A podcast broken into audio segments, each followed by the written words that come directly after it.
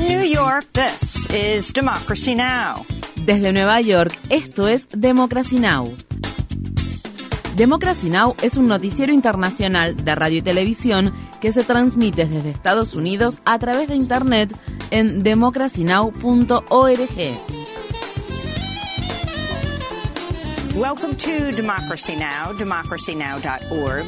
Bienvenidos a Democracy Now! en español democracynow.org barra es, el informativo de Guerra y Paz con Amy Goodman.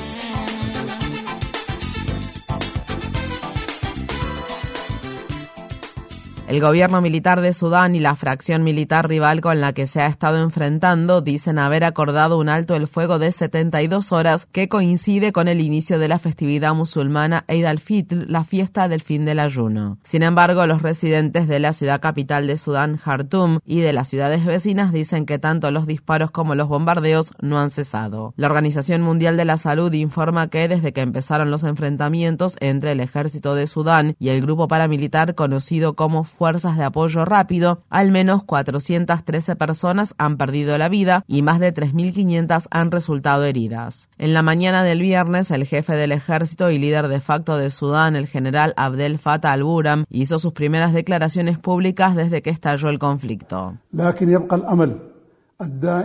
Queda la esperanza de que nosotros, juntos a nuestro maravilloso pueblo, superaremos esta terrible experiencia y saldremos de ella más unidos, fuertes y cohesionados. Y nuestro lema se hará más fuerte, un ejército, un pueblo. En su discurso, el general Alburan afirmó que el ejército de Sudán está comprometido a llevar adelante una transición hacia un gobierno civil, a pesar de que hace 18 meses lideró el golpe de Estado que derrocó al primer ministro civil de Sudán, Abdallah Hamdok. La cadena de noticias CNN informa que la organización rusa paramilitar Wagner ha estado suministrando misiles a las fuerzas de apoyo rápido de Sudán. Mientras tanto, el Pentágono ha estado trasladando más soldados a su base en Djibouti para estar preparados en caso de que sea necesario evacuar a su personal diplomático de Sudán. Un nuevo estudio halla que las grandes capas de hielo que cubren Groenlandia y la Antártida se están derritiendo a un ritmo tres veces más rápido que el de hace tan solo 30 años. La coautora del estudio, Ruth Motram, describió los hallazgos como desastrosos y advirtió que las comunidades costeras se enfrentarán a crecientes inundaciones al tiempo que se acelere el aumento del nivel del mar debido al derretimiento de la capa de hielo. El jueves, la Agencia Climática de la Comisión Europea informó que 2022 fue el segundo año más caluroso que se haya registrado en el continente y advirtió que 2023 va camino a registrar más temperaturas récord en Europa y el mundo. Estas fueron las palabras expresadas por la vicedirectora del Servicio de Cambio Climático de Copernicus, Samantha Burgess. Vimos olas de calor prolongadas y extensas y también sequías prolongadas y extensas en gran parte del continente.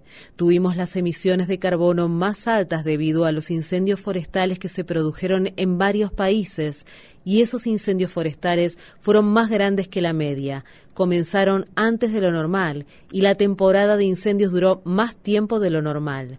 También vimos un derretimiento récord del hielo de los glaciares en los Alpes europeos. Por lo tanto, la crisis del cambio climático no es un problema futuro, es un problema actual.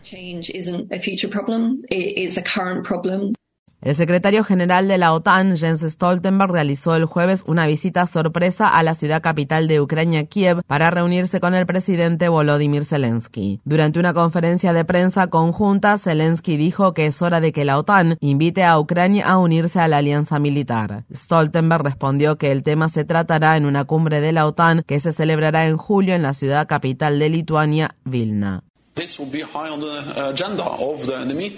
La adhesión de Ucrania a la OTAN ocupará un lugar destacado en la agenda de la reunión de la organización, así como en el periodo previo a la reunión y durante los preparativos para la cumbre que se celebrará en Vilna. El futuro de Ucrania está en la familia euroatlántica. El futuro de Ucrania está en la OTAN. Todos los aliados están de acuerdo en eso. Esta semana Ucrania recibió por primera vez los sistemas de defensa antimisiles tierra-aire Patriot de fabricación estadounidense. Mientras tanto, las autoridades rusas han admitido que el jueves por la noche un avión de combate ruso bombardeó por accidente la ciudad rusa de Belgorod, la cual se encuentra ubicada cerca de Ucrania. El Ministerio de Defensa de Rusia dijo que algunos edificios sufrieron daños, pero que ninguna persona resultó herida en la explosión, la cual dejó un enorme cráter en una calle aledaña a varios edificios de apartamentos. La candidata propuesta por el presidente Biden para dirigir el Departamento de Trabajo testificó el jueves ante un panel del Senado como parte del inicio de su proceso de confirmación para el cargo. Julie Su parece que enfrentará obstáculos tanto por parte de los republicanos como de los demócratas de tendencia más conservadora que se oponen a su historial a favor de los trabajadores y los sindicatos. Su, quien se desempeña como subsecretaria de Trabajo y además es abogada de derechos civiles, sería la primera estadounidense de origen asiático en servir como secretaria en el gabinete de Biden.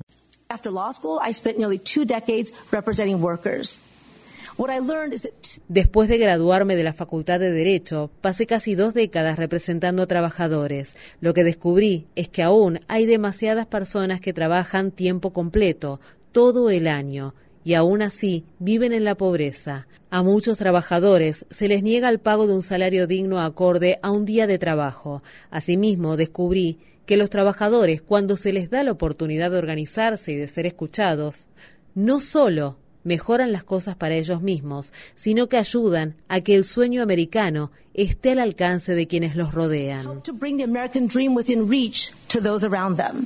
En Uganda, el presidente Yoweri Museveni se ha negado a promulgar un proyecto de ley draconiano contra la comunidad LGBTQ que permite condenas a la pena de muerte en ciertos casos y criminaliza incluso el hecho de identificarse como persona homosexual. En su lugar, Museveni instó al parlamento de su país a endurecer aún más la legislación. Museveni hizo el anuncio el jueves cuando elogió a los legisladores por sus esfuerzos y rechazó la presión internacional para deshacer la controvertida medida. La intensificación de los actos de violencia contra la comunidad LGBTQ ha obligado a muchas personas a huir de Uganda. Estas fueron las palabras expresadas en la ciudad de Johannesburgo, Sudáfrica, por Papa de Delovie Kwagala, una persona de género no binario proveniente de Uganda que se dedica a la fotografía y el activismo en favor de los derechos de la comunidad LGBTQ.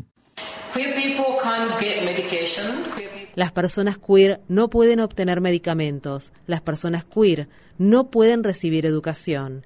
Y en este momento hay varios grupos violentos que se han tomado la justicia en sus manos, golpeando y matando a la gente. Las tasas de muerte por suicidio también van en aumento, porque vivir esta crisis es traumático. Saben, hay mucha gente que realmente no puede manejar esa situación, por lo que antes de morir a manos del gobierno, la gente se está matando a sí misma.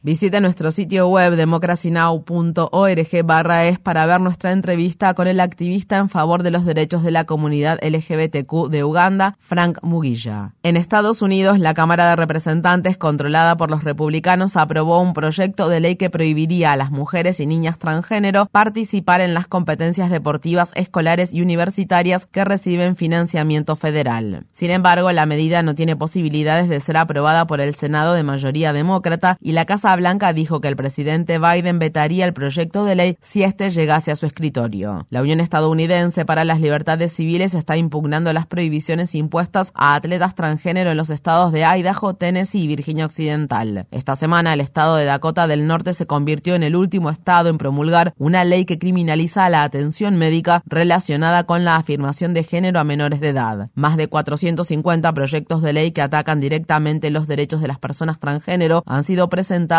en las legislaturas estatales del país.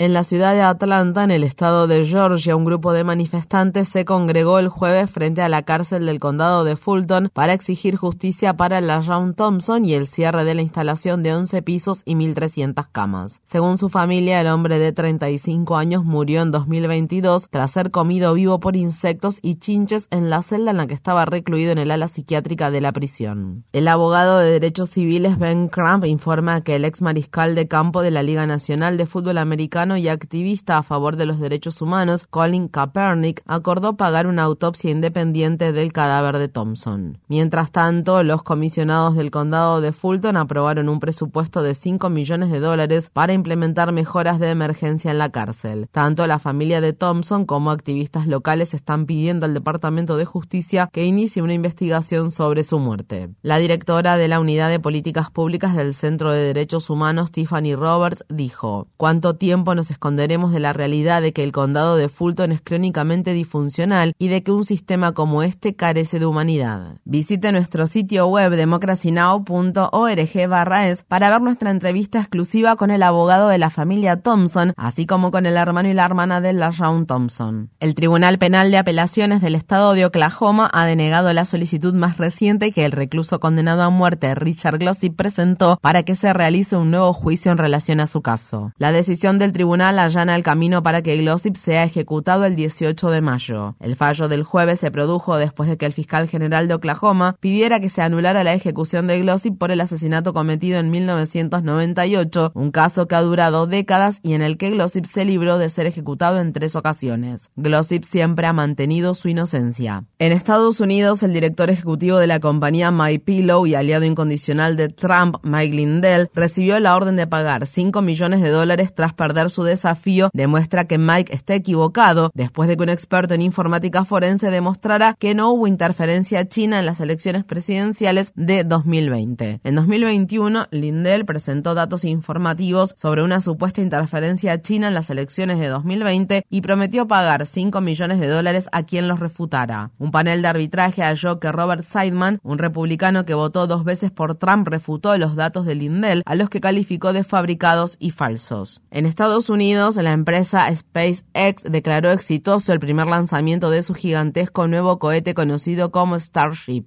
El prototipo de dos etapas despegó el jueves por la mañana desde la extensa base que SpaceX posee en la costa de Texas, cerca de la frontera de Estados Unidos con México, y se convirtió en la máquina más grande y pesada que jamás haya volado por sus propios medios. Al menos seis de los 33 motores del cohete fallaron durante el vuelo y el vehículo se autodestruyó sobre el Golfo de México unos cuatro minutos después del despegue. Los residentes de la ciudad de Port Isabel, ubicada cerca del lugar desde donde se realizó el lanzamiento, informaron que cayeron partículas del cohete sobre sus vecindarios. Esta fue la última de una serie de explosiones que se han producido en los alrededores del lugar de lanzamiento de SpaceX, el cual se encuentra ubicado cerca del Refugio Nacional de Vida Silvestre del Valle Bajo del Río Grande. Para más información sobre lo ocurrido y sobre la respuesta de los residentes en la zona de la explosión, visite nuestro sitio web democracynow.org/es. En Estados Unidos, el medio digital BuzzFeed News anunció el cierre de su portal de noticias. El anuncio fue hecho por el director ejecutivo y cofundador de BuzzFeed, Jonah Peretti, quien envió un correo electrónico al personal del medio digital en el que les comunicó que la compañía está despidiendo al 15% de sus empleados de diferentes áreas. A partir de ahora, el periódico de Huffington Post, que BuzzFeed adquirió en 2020, será el único medio de noticias de la compañía. Esto se produjo el mismo día que la empresa de medios de noticias en Internet Insider dijo que recortará el 10% de su plantilla. En Chile, el presidente Gabriel Boric anunció que nacionalizará la industria del litio de su país. Chile